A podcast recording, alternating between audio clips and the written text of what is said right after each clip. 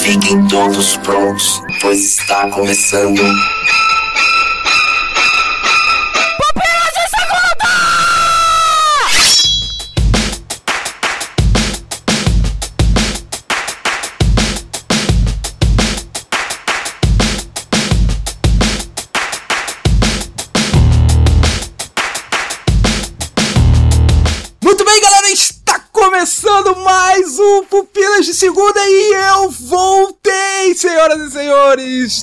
Estou de volta aqui nessa Ê! maravilha de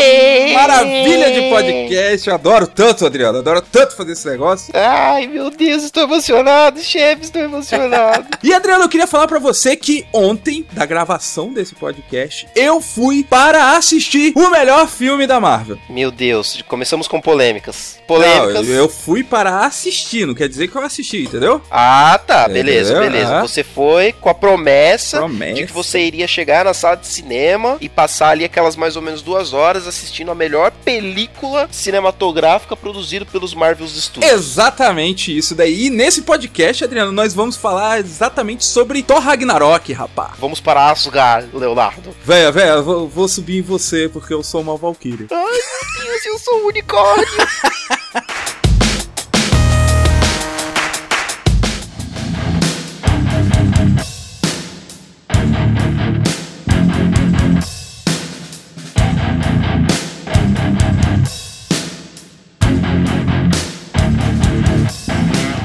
Estamos aqui para comentar desse maravilhoso filme Thor Ragnarok sem spoiler, como é de costume aqui do P2, né? A gente não dá spoiler, né, Adriano? É difícil a gente se conter aqui. Ah, vamos nos conter. Vamos, vamos, vamos conter, tentar é. nos conter. Adriano Toledo, você também assistiu Thor Ragnarok. Fala pra mim suas primeiras impressões. muito divertido, mas é uma fórmula que a Marvel já está seguindo já tem um tempo desde Guardiões da Galáxia. Já vamos adiantando aqui isso aí. É uma fórmula que já deu certo em dois filmes anteriores e que a Marvel falou: bom, temos esse filme aqui que os dois primeiros não foram tão bem, que ninguém gosta, É. Thor 1 e Thor 2. O que, que a gente pode fazer para Thor Ragnarok ficar melhor e as pessoas gostarem mais? Primeiro, vamos trazer um diretor diferente, um cara mais jovem, mais visionário, ali com umas ideias diferentes, que deu certo.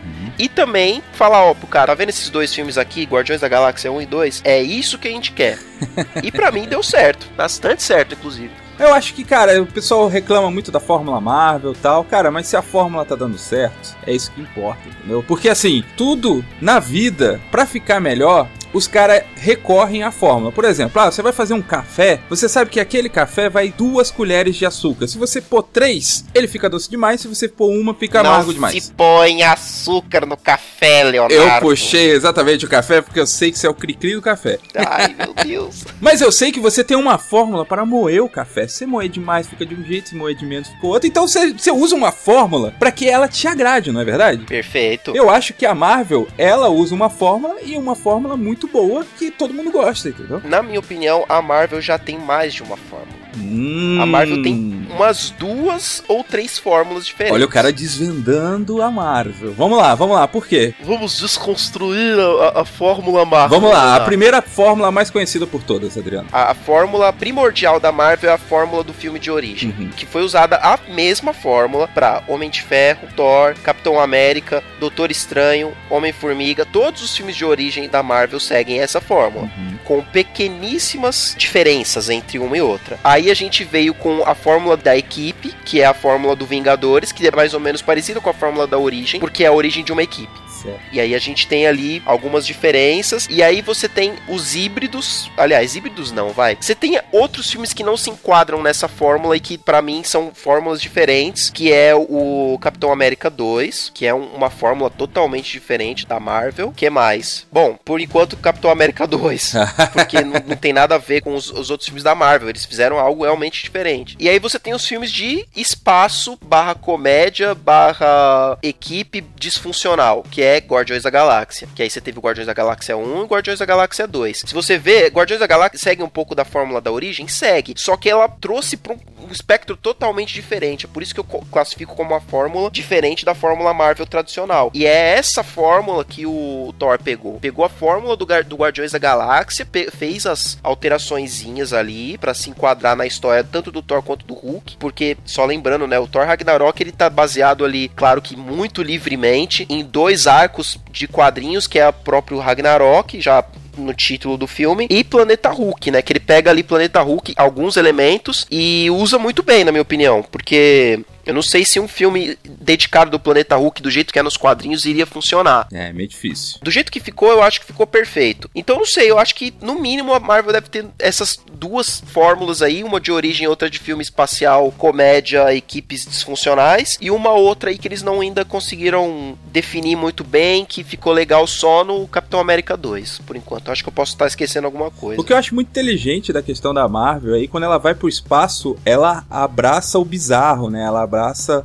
o cômico, porque se você se levar a sério num espaço onde tudo é tão colorido, tem tantas bizarrices, pode ficar meio chatão, né? Meio tipo pedante demais, talvez, ou as pessoas acabem não levando a sério o filme. E eu acho isso que é legal porque a Marvel ela fala assim: ó, oh, não precisa levar a sério isso aqui não, lembre-se que isso daqui é quadrinho, mano. É uma adaptação de quadrinhos, é... exato. É o que eu ia falar. E dessa forma ela consegue ser tanto divertida quanto fiel ao material original. Tanto que o primeiro Thor, eu acho que ele escorrega muito nessa questão, entendeu? Porque quando nós vamos para Asgard, no primeiro filme, a gente tem aquele, tipo assim, dá um impacto, assim, porque é muito diferente. Aquela própria ponte, assim, ela é muito colorida. O pessoal parece que não gostou, houve uma reclamação. No Thor 2, já existe um negócio mais dark, ele já meio que escureceram algumas coisas. Asgard mesmo, ela tá mais, é, assim, vamos dizer, realista. Sombria, né? É, e também houve crítica. Agora no 3, mano, Иван. Virou assim, é, unicórnio vomitando arco-íris, entendeu? Então é Exato. uma loucura. E a galera gostou, velho. Pra você ver, é, Thor 1, você não tinha Guardiões da Galáxia ainda. Thor 2 eu não tenho certeza, mas estava mais ou menos na mesma época e a Marvel não tinha tido essa ideia ainda de, de fazer essa junção. E faz sentido você colocar o Asgard e as coisas relacionadas do Thor no mesmo espectro do Guardiões da Galáxia, porque nos quadrinhos Asgard é um mundo sobrenatural, mágico, beleza. No universo Marvel do cinema, não é como se fosse um planeta. É um lugar que existe no espaço e, portanto, ele tá muito mais alinhado com o universo cósmico Marvel do cinema do que com o universo terreno. E que é mais pé no chão, e que é mais Homem de Ferro, e etc. Você pode até ver um pouquinho disso no Doutor Estranho. Ele traz a magia, mas ele traz a magia do mesmo jeito que a Marvel tratou de espaço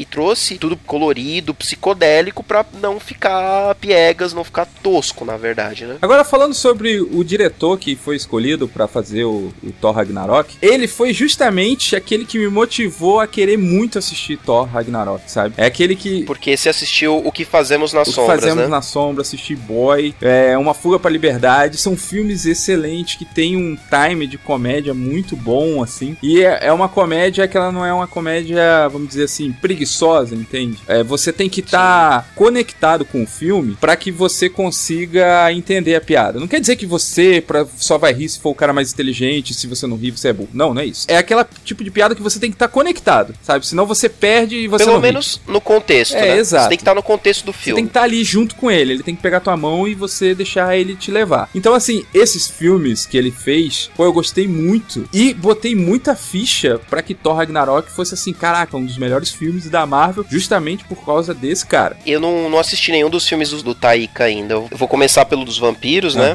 Mas eu vou, vou pegar para ver os, os, filmes anteriores dele, porque. Inclusive, ele tá no filme, você sabe, né? No Thor. Ah, é? Como ator. Não, não peguei. Ele não. é o Korg, o bicho de pedra, que é muito engraçado, é um dos alívios é cômicos é do filme. ele é bem engraçado mesmo. E é ele, é ele, é o diretor. Que legal. Captura de movimento, né? Sim, captura de performance e de movimento. É uma grande alteração, inclusive, com o personagem original, que nos quadrinhos ele é todo sombrio, todo dark, sei lá. Só que eu acho que assim, o, que houve um pouquinho de problema no Thor, tá? Eu gostei bastante do Thor, já vou deixar bem claro aqui, antes que a gente parta pro próximo bloco. E eu esqueci de dizer isso, o pessoal já vai com raiva de mim. Não, eu gostei bastante de Thor Ragnarok. Inclusive, eu acho que você deve assistir, é o filme que eu indico. Você também, Adriano? Sim, indico com Pode certeza. ir. Pra mim, Um dos melhores da Marvel aí. é, esse ano a Marvel foi pontual, foi muito boa, porque teve Guardiões da Galáxia 2 e Thor, A né? já pode dizer que Thor Ragnarok tá entre os 10 melhores filmes da Marvel. Fácil. Agora vamos ver como é que vai ficar esse top, né? Aham. Esse top ficou bagunçado Ficou, agora. ficou. Taika, cara, assim, a assinatura que tem nos outros filmes dele, existe, assim, resquícios da assinatura dele no Thor Ragnarok. Justamente por causa da fórmula e tal, mas existe, assim, pouquinhos de humor. Mas se você quer saber quem é o Taika mesmo, é só você ver os promos do Thor Ragnarok. Aquilo ali Sim. é o Taika, entendeu? Tem uma promo que o Thor O Thor tá no, a- na Austrália, né? Ou sei lá onde. vai morar com um cara lá, aí eles ficam discutindo e tal, e ele fica em uma crise existencial muito engraçada. É aquilo é o Taika, entendeu? A comédia que existe dentro do Thor Ragnarok é muito da Fórmula Marvel, entendeu? Tipo, ah, tem todos os filmes, tal, é legal, é divertido, você vai rir e tal, mas esse tipo de comédia do Taika, existe alguns resquícios dele no Thor Ragnarok. Tanto que tinha cenas que eu, eu ria pra caramba, e aí eu olhava assim pro cinema, cinema, ih, pessoal, só eu, só o tio maluco rindo, sabe qual é? Porque eu acho que é o lance do A molecada não pegou a piada, é, né? porque a molecada vai lá com pipoca, tá um jogando pipoca no outro, tal, não tá tão conectado no filme. E aí essas piadinhas acabam passando, entendeu? Meu, essa semana, inclusive, ó, vou fazer dois desabafos aqui. Ih, O, cine caramba. o cinema tem se tornado um ambiente difícil, meu. Cara, terça-feira fomos ver Blade Runner 2049 e ao invés de serem adolescentes fazendo barulho, tinha idosas fazendo barulho no cinema. Ah, não. Como se fosse a sala de casa comentando. Sabe aquela tia, aquela avó comentando a novela da. Pô, da- mó barato, SBT, mó barato. mexicana. Cara, as veinhas fazendo isso no filme, cara. Caraca, então quando apareceu o Harrison Ford, deve ter sido um frenesi louco dentro desse cinema que você foi, né? Meu, bizarro. E assim, tava vazia a sala. Só que tinha esse- essas tiazinhas que estavam pra trás comentando o filme que começou a tirar a concentração. E agora no Thor, a galera tava até silenciosa, tipo, de falar. Mas o raio das embalagens. Hum, te desconcentra, cara? Cara, o filme inteiro, a galera, não sei com quantos pacotes de bolacha e, sei lá, pacote Sei. de pipoca que o povo entrou no cinema, cara. Que foi aquele barulho absurdo o filme inteiro. O que me tira é o cara mexer no celular na minha frente, sabe? Não tem como. Você, o seu olho vai pro celular do cara, sacou? Sabe aquela luzinha É, isso- assim? isso eu evito Puxa, velho, isso daí é duro, hein? Bom, mas o programa pra falar mal de cinema não é esse. Nós estamos falando de Thor Ragnarok e vamos continuar falando no próximo bloco, porque agora vamos ler o seu maravilhoso comentário.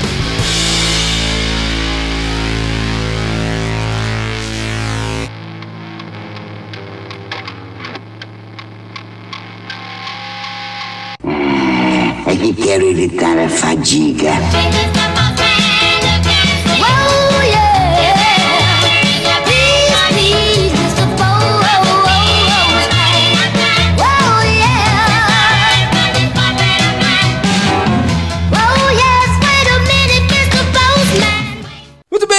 Chegamos naquela parte maravilhosa que são as leituras de comentários. Antes de a gente ler os comentários, nós temos que fazer alguns recadinhos. Recadinhos, vamos lá. Primeiro recadinho é da pesquisa que está rolando lá no site do Pupilas em Brasas. Que não estamos é, concorrendo nós com pseudônimos e outros nomes. Não, jamais, jamais. Não estamos, não, nem queremos concorrer, afinal de contas temos um, um prêmio mais ou menos, que é uma caneca com os- o mestre Yoda, né? Maravilhosa a caneca, cheia de referências É. ali. E, Quem, quem iria querer essa caneca?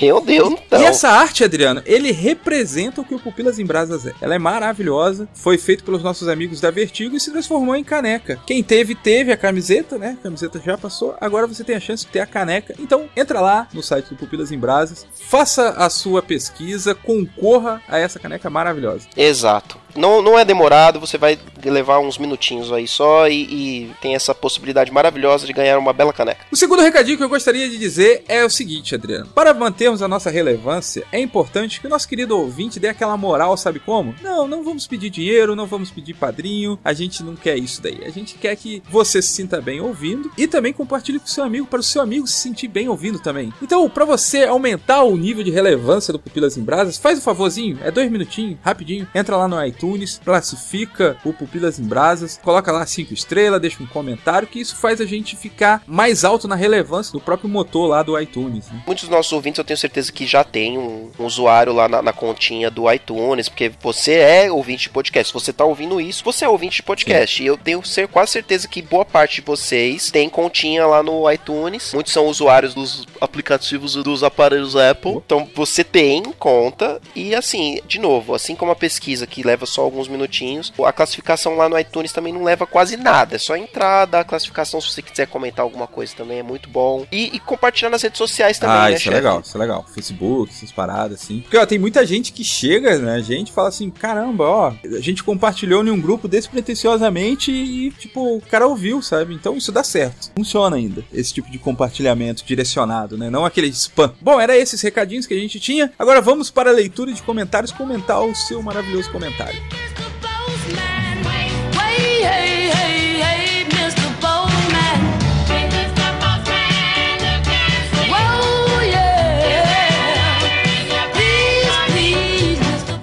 Último P2 fiz um pedido aí para as pessoas comentarem que nos últimos no último P2 a gente teve muito poucos comentários e eu queria agradecer os nossos ouvintes porque tivemos bastante comentários aí nesses últimos pupilas em brasas e no pupilas de segunda, mas quero pedir também para que você continue comentando, Sim. né? Porque como a gente sempre fala aqui, o, o pupilas de segunda ele existe por causa dos comentários. É isso mesmo, Adriano. Agora vamos para a leitura desses comentários que você pediu e o nosso público atendeu maravilhosamente bem. Vamos para o Exato. Em Brasas número 104, Rick and Morty. Eita, nós. Inclusive, acho que é por isso que tivemos tantos comentários, né, chefe? é- Porque Rick and Morty é o, é o- está na crista da onda, como dizem alguns. Não, e, e na nossa estatística de download, ele já passou Senhor dos Anéis, cara. Olha só, Né? Saiu depois e passou o Senhor dos Anéis, assim, sem. tem muitos fãs. Tem muitos fãs hoje em dia, tá muito relevante. Inclusive, chefe, só pra comentar que a gente teve essa coincidência novamente aí de um grande. Um, aliás, um podcast que tem aí.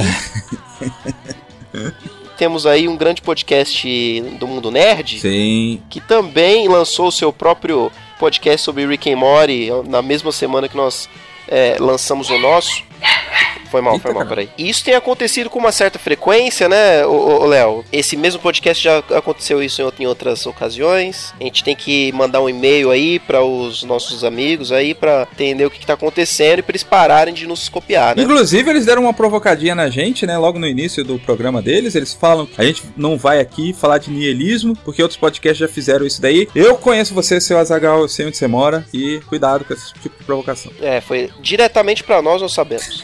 Primeiro comentário aqui temos Ed The Drum do Pelo amor de Deus! Sempre aí Sempre o o Ed. Ed. Ele diz assim: sejamos sinceros, tem que estar mergulhado muito fundo no ácido para criar o que vemos em Rick and Morty. Cara, realmente eu também não consigo entender, porque assim, Adriano, toda vez que você, eu tô, eu tô maratonando de novo, né? Tô assistindo de novo, junto com a Mila agora, pra ver se eu catequizo ela. Aham. Eita, nós. Você pega cada coisa que você não pegou da primeira vez e tu fala assim, meu, como que os caras pensaram nisso pra colocar isso daqui, pra isso daí refletir lá na frente e, tipo, ser uma referência de É. milhões de coisas? Tem que estar no ácido, Ed. E é muita gente também que tá trabalhando, né? Que a gente tem dois caras que são os responsáveis criadores, mas a gente tem uma equipe gigante de roteiristas no Henrique e Mori que estão ali trabalhando. Imagina um monte de gente louca dando um monte de ideia, enfim. E os caras não tem filtro, né? Entra qualquer coisa, né? Vai pondo, vai pondo. Sim, Ele continua dizendo assim: Eu não consigo aceitar que é pensado. Pra mim, eles fazem qualquer coisa e sem querer, ou por intervenção divina, acaba tendo moral e críticas a diversos temas. Ele tá falando aqui da série, tá? A única explicação plausível é essa, porque eu estou certo. é, ah, o final é bem Rick mesmo, É. né? Do, do comentário do, do Ed. Não, é bem, é bem complicado mesmo de você conceber de onde que foi tirado tanta loucura e como que isso tudo consegue fazer sentido. É, eu acho que eles não estão fazendo. Ah, é uma crítica à sociedade e tal. Mano, eles estão indo e, e fazendo que. refletindo o que eles pensam, o que eles olham e tal. E, e vai essa loucura, cara. Não acho que eles estão querendo mudar o mundo, salvar as baleias, nada do tipo, não. Eu, nesse, Não. nesse quesito, eu tô com o Ed também. Acho que moral e as críticas vão sendo vomitadas ali de qualquer jeito. Sem dúvida. Tendo uma coerência de roteiro, mas assim, vai indo, né? Por, por algum motivo as coisas fazem sentido e ficam coerentes. Próximo comentário, Ivan Reis. Irving Reis, nosso querido também lá no grupo do WhatsApp, diz assim: sensacional. Não vejo Rick and Morty, mas vejo o hype. É enorme e sempre alegam tudo isso que vocês falaram. Nihilismo é uma visão pessimista da vida. O nihilismo surge quando você abraça a cosmovisão de que nothing really matters, que é nada realmente importa. E isso é só é possível quando você perde as esperanças. É algo totalmente diferente de ser realista e encarar as coisas boas com o mesmo rigor que encara as coisas ruins. Quando Nietzsche disse Deus está morto, foi mais um grito de desespero de quem não vê mais nada que vale a pena no mundo do que um grito hedonista querendo justificar a sua busca desenfreada pelo prazer, como vemos hoje em dia. O mundo quer se livrar de Deus de qualquer jeito, não apenas o cristão, mas toda a força superior que possui um caráter, mas ainda não entende bem as consequências disso. Deixo um vídeo de William Lane Craig sobre o assunto. Tem o link aí, caso o nosso ouvinte esteja curioso para saber o que tem no, no, vídeo do querido Irving, vá lá nos comentários do site para ver o, o link do vídeo vídeo. E só para complementar aí, o, o chefe, o comentário do Irving, o nosso querido Márcio Moreira lá do Salada Cult, que participou do nosso podcast de Rick and Morty, ele fez uma resposta aqui ao Irving, uhum. que eu gostei, inclusive, que o Márcio não só participou do podcast, mas participou da discussão aqui nos comentários. Legal. E o Márcio disse assim, legal Irving, Nietzsche, na verdade, estava dizendo que aquele modelo de Deus que ele via em sua época e ainda vemos por aí, está morto, ou deveria morrer. E eu concordo com ele, isso porque ele sofria na mão do pai religioso. Procure por um texto chamado A Oração de Nietzsche, talvez você já conheça, é impactante e serve para mudar a nossa cabeça com relação a esse cara. Abraço. Muito bom, cara. Bem profundo, hein? Essa questão aí do niilismo e a visão de Nietzsche sobre o mundo é complicado. Ah, eu não sei se, a gente, se eu cheguei a falar isso no podcast, mas primeiro, o Nietzsche fica malucão, né? No final da vida dele, com esse, esse negócio de niilismo aí, ele é alopra, fica doidão e morre de loucura, né? Ou morre com a loucura, não morre em decorrência da loucura. Enfim, aí, cara, segundo tópico, baseado nisso daí, eu queria dizer que o Nietzsche é o cara azulzinho que chega para ajudar as pessoas a cumprir seu propósito. Lembra deles? no, no... o Mr. Mystics. Exatamente. E aí, cara, quando ele perde o propósito, ele fica maluco. Então eu acho que veja assim que nós, quando perdemos o propósito, a gente fica meio. dá, dá uma despirocada, entendeu? A gente fica que nem aqueles bichinhos azul, cara. Eu tenho que dar mais uma olhada e, e ler, estudar mais a obra do, do Nietzsche para poder entender aí qual que é a, a, visão de mundo dele. Mas eu, eu acho que o, o, o Márcio ele tem um ponto mesmo nessa questão de que o Nietzsche, ele, assim como várias pessoas que a gente mesmo conhece, é, teve trauma relacionado à religião. Sim. Levou ele a formular todo esse posicionamento filosófico e toda essa visão de mundo dele. Trazendo pro lado prático, a gente também tem contato com centenas de pessoas no nosso dia a dia que têm backgrounds parecidos, que têm problemas e traumas relacionados com religião, por conta de algum parente, por conta de alguma situação, e muitas vezes a gente não sabe lidar, entendeu? E, e eu vejo que a gente deveria buscar saber lidar com esse tipo de, de situação. Esse eu acho que é um dos motivos pelos quais a gente falou de Rick and Morty, por exemplo, quando tem muita gente por aí que simplesmente classifica como algo que não você não vai tirar nada de bom do ponto de vista moral. Uhum. Justamente por ser uma série amoral, que não é, enleva as coisas morais que a gente classifica como sendo coisas moralmente boas e não tem, não tem mesmo. Mas mesmo assim a gente tem valor né, na, na série, a gente tem valor em tirar essas coisas que a gente discutiu no cast e estamos discutindo aqui. É, concordo contigo. Se a parada vai fazer a gente repensar alguma coisa ou fazer uma autoanálise, uma autocrítica, eu acho que tá valendo, entendeu? Exato. Próximo comentário, Alex Ramalho da Silva. Olá, senhores. Meu primeiro comentário aqui. Pô, finalmente, Olha, cara. Beleza. Bom, hein? Apenas de ser ouvinte há tempos e gostaria de elogiar o belíssimo trabalho realizado por vocês. Minha graça agradece. No episódio em questão, Opa. apesar de não ter assistido a série quando vocês comentaram sobre as cabeças gigantes, não tive como não associar o quadrinho do surfista prateado, Parábola, que é o nome do quadrinho. Não sei se você tem algum podcast sobre essa excelente HQ de Stan Lee com desenhos do mestre Moebius, que tem uma temática parecida. Galácticos descem à Terra e simplesmente fica parado e tudo desenvolve sobre as reações das pessoas de fato. Aí, Adriano, você que não gosta de Quarteto Fantástico, parece ser um, uma HQ interessante aqui, hein? Olha, então, o Surfista Prateado ele tá bem. É relacionado ao Quarteto Fantástico, mas eu confesso que eu também nunca li quase nada do Surfista Prateado, acho que talvez por esse mesmo fato da ligação dele com esse essa parte da Marvel que eu não gosto. Assim, as histórias do Surfista Prateado, elas são quase todas muito reflexivas e cheias de filosofia mesmo, de autocontemplação, porque ele é um personagem bem dramático e bem triste, uhum. né? Então, É boa dica aí, Alex. Boa Vamos ver dica, se- boa dica. Vamos ver quem que vai atrás aí dessa HQ Vamos aí. ver quem vai primeiro, eu Adriano. Ou algum ouvinte É. queira fazer. Faz a pauta aí, Alex. Faz Isso. a pauta aí. Boa. Ele continua dizendo: caso não tenham falado sobre, acho que seria um tema interessante. Obrigado pela dedicação e tempo dedicado para falar daquilo que gostam e com a mensagem mais importante, com background, a mensagem da cruz. Deus abençoe a todos. Valeu, Alex, é isso mesmo. Toda vez que a gente comenta alguma obra é refletindo o que achamos da cruz, né, cara? Todo o sacrifício que foi feito, de toda a, a temática cristã, ela tá intrínseca nas nossas palavras. né? E que bom que, que isso é refletido dentro das obras que a gente faz. Tem uma resposta aqui E ao o- Alex, né, o, Adriano, do Márcio Moreira, olha aí, Sim. voltando. Ele fala assim: Fala aí, Alex, beleza? Obrigado pelos elogios. Não sou da equipe, mas sei que posso agradecer pelos meus amigos. E com certeza, Parábola tem uma discussão filosófica maneira mesmo. Olha aí, o Márcio já, já leu. Já hein? leu. Valeria um podcast sim, mas sou o suspeito, pois o surfista é meu herói preferido da Marvel. Forte abraço e apareça mais vezes por aqui. Olha aí, ainda cobrou o ouvinte. Caraca. Que beleza, hein? E Márcio também, Olha aí, apareça mais vezes aqui, cara. Sim, foi ótima participação do Márcio. Agradecemos mesmo aí, ficamos aí nessa dívida. Só que, inclusive, o, o- o Nito já foi fazer a participação dele lá no Salada Já, Cult aí, pagando a gentileza, né? Só fazendo a, a propaganda aí pros nossos queridos ouvintes também. Assinem lá o Salada Cult, que são vários podcasts dentro do guarda-chuvinha ali do, do Salada Cult. Vai lá, prestigia o Nito. E é interessante que o, o, o herói da, da Marvel preferido do Márcio seja o surfista prateado. Eu acho que faz todo sentido pro Márcio. Poxa, talvez. é, O cara é meio mais filosófico, né? Aham, Então, Faz todo sentido ser. Agora eu entendo, agora eu entendo. Te entendo, Márcio. Próximo comentário, Samuel Santos. Vai lá, Adriano. Samuel Santos, vamos lá ler o comentário do nosso querido Samuel. Sou fã de vocês, só queria dizer isso. Ô, muito obrigado. Que legal. Adorei a discussão e concordo com a parada de deixa o cara ter a verdade dele. Na hora certa eu mostro a minha. Legal. Aí, ó, palavras do Márcio, ó. É, então, justamente. E é, é bem isso mesmo que a gente tem que fazer né, quando a gente trata desse tipo de, de coisa, né? Próximo comentário, Antônio Carlos. Acompanho Pupilas há pouco tempo, mas depois desse episódio com certeza vou dar mais atenção ao feed. Que legal, Antônio. Que bom, cara. Muito bom, muito bom. Eu gosto muito da capacidade que algumas pessoas têm de analisar as várias camadas de um filme, série e desenho. Eu tenho dificuldade de enxergar algo além do óbvio, por isso sempre recorro a programas como este. Que legal, Antônio. Cara, é o seguinte. Muito bom. A gente também tem esse tipo de dificuldade. Só que isso que é o legal de uma conversa redonda, que nem a gente faz aqui, é que cada um vem com a sua perspectiva, vem com o seu interesse,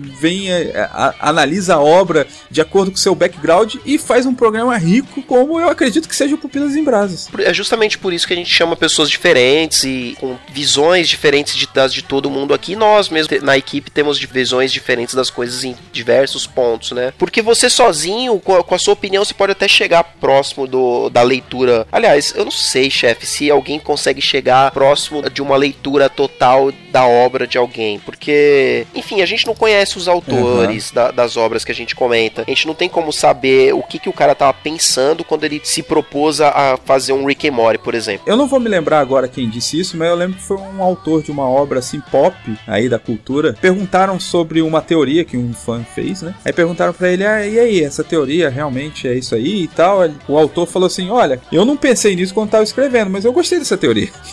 Sim, olha aí que beleza. Mostra humildade e tipo, caramba, gostei dessa reflexão aí. Eu não tinha pensado, mas muito boa. Agora tá valendo. Viu? É é a questão da discussão e de como que uma obra ela, ela vai se ampliando também conforme ela vai sendo discutida, né? Temos um comentário aqui, um comentário gigante, né, o, o Adriano? É, a gente, só fazendo uma menção aqui honrosa aí, é, que a gente teve uns comentários da Luísa Voigt. Se você estiver ouvindo, Luísa, muito obrigado, porque ela fez uns comentários gigantescos sobre o Pupilas em Brasa 78, sobre vampiros. Sim. Parece que ela tá sincronizando, né? Aí. Ela tá vindo, pá.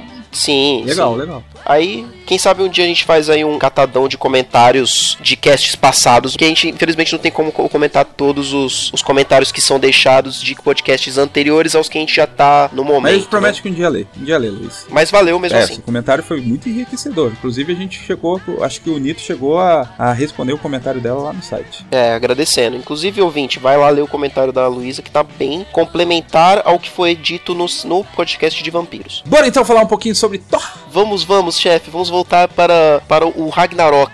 Vamos, vamos, vamos. Oh my, you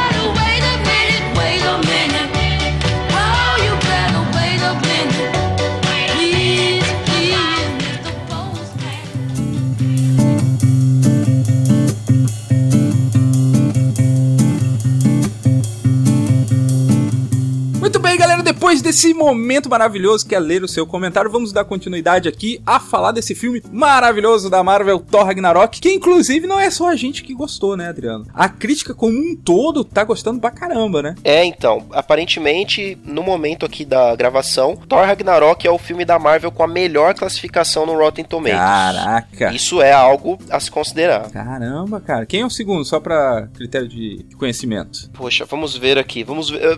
Deixa eu puxar pela memória aqui, Leonardo, rapidamente. Puxa aí, puxa aí. Estou, estou tentando lembrar aqui, porque a minha memória ela funciona desse jeito. Tua né? memória tá Ela- de, ela vai... de 2 mega hoje, de, de 10 mega, como é que é? É, é, é, cara, a memória, ela, ela funciona dessa forma, bonita. É só uma metáfora que eu tô de falando aqui, se o ouvinte não entendeu, né? É Tá claro, metáfora é claro.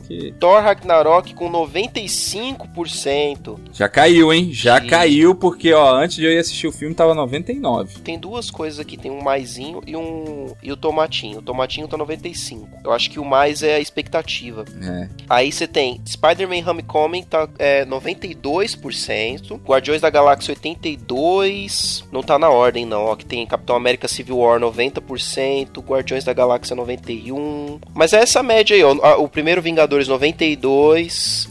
Se você vê, ó, o Iron Man de 2008, primeiro filme da Marvel Studios, 94.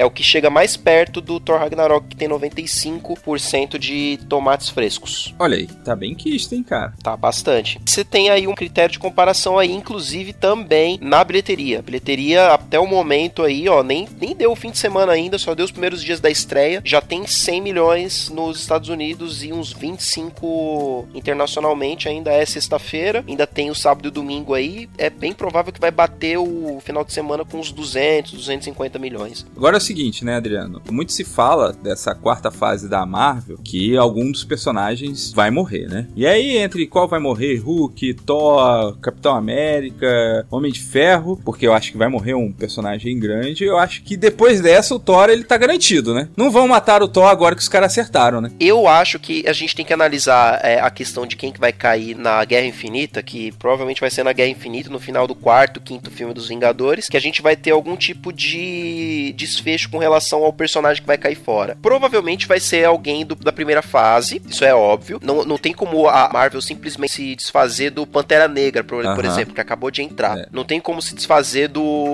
Homem-Aranha, que também acabou de entrar. Mas aí você tem os que as pessoas têm considerado como os favoritos pra cair fora, que é Homem de Ferro do Robert Downey Jr. ou Chris Evans com o seu Capitão América. Eu acho, pessoalmente, que é o Robert Downey Jr. por dois fatores. O fator capitalista, que é o, o salário dele que é muito alto, Aham. e a questão do próprio roteiro que tá levando pra esse lado.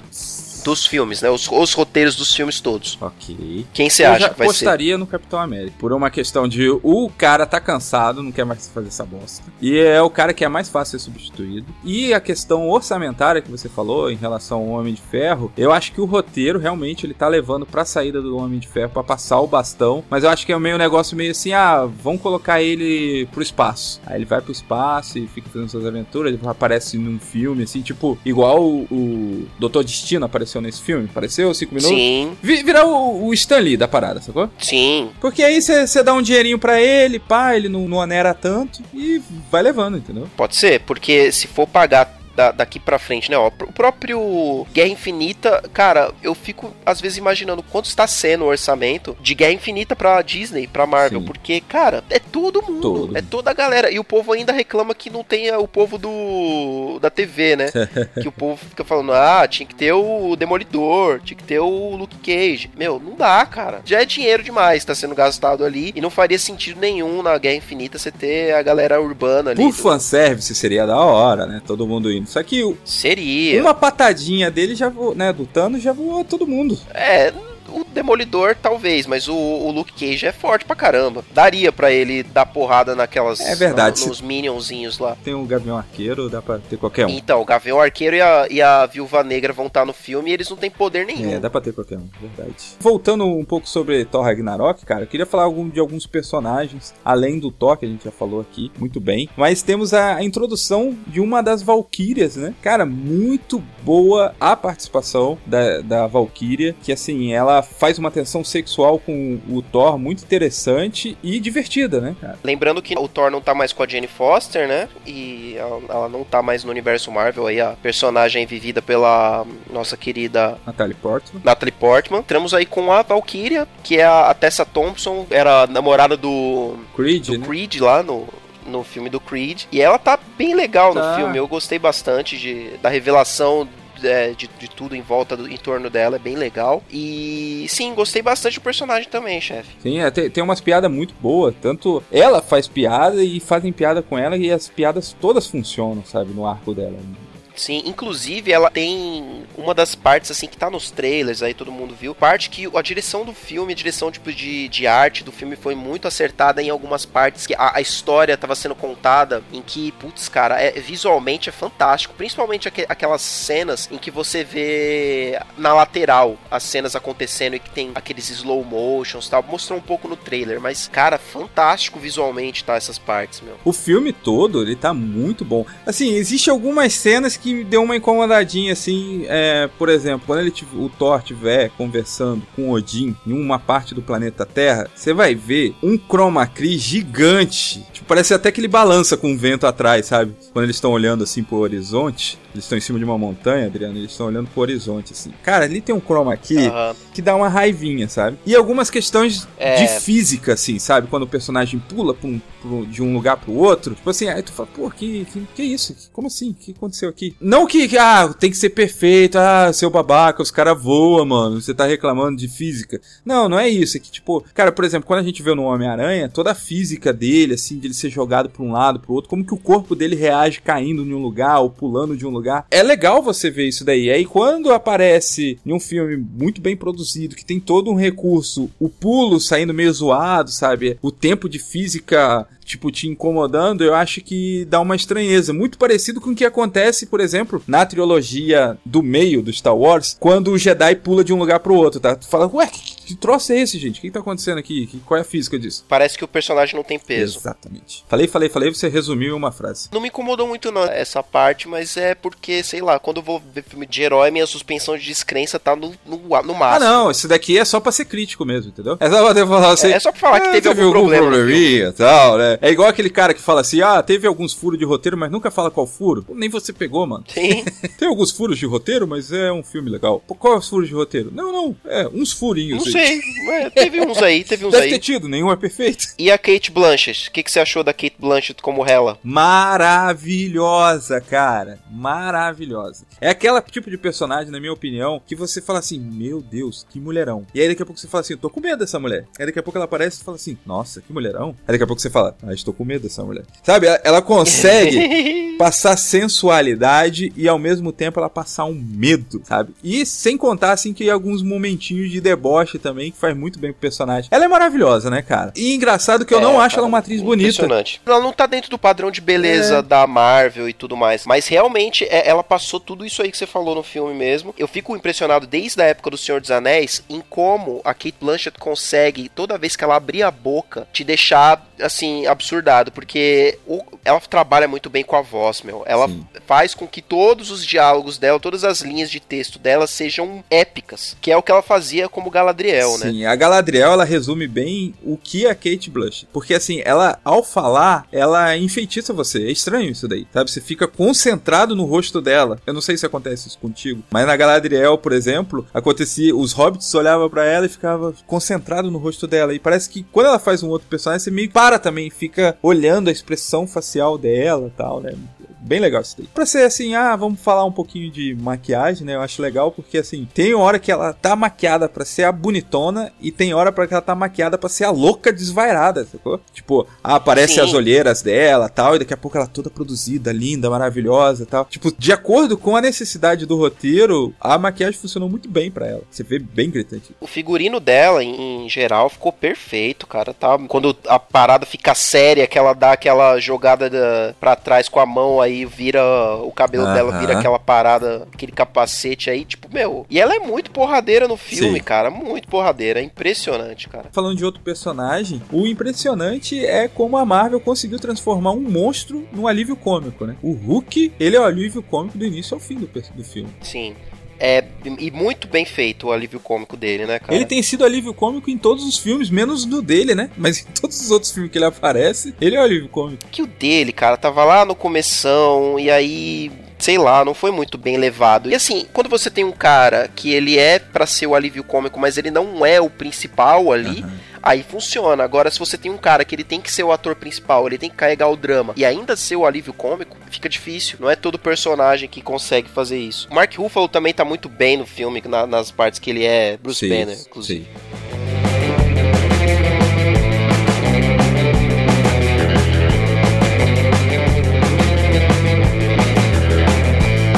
Muito bem, galera, chegamos ao final de mais um Pupilas de Segunda. Se você gostou, não deixe de compartilhar e deixe seu comentário aí, o que mais você gostou de Thor Ragnarok, o que você não gostou. Você tá ansioso para a nova fase da Marvel, o que você tá achando aí? Compartilhe com a gente, cara, não deixe seu comentário só lá no VIP do Pupilas, né? E se você não faz parte, por favor, venha, faça parte aqui pra gente continuar essa discussão quase diariamente, né, Adriano? Lá no WhatsApp. Sim, comentário pós-créditos então, chefe. Olha aí. Fique no, no cinema, porque, como sempre, a Marvel tem duas cenas pós-créditos nesse filme. Uma logo ali depois dos, dos créditos bonitinhos e uma depois dos créditos tela preta e letra branca. Não se esqueça. Valeu, galera, é só. Até mais.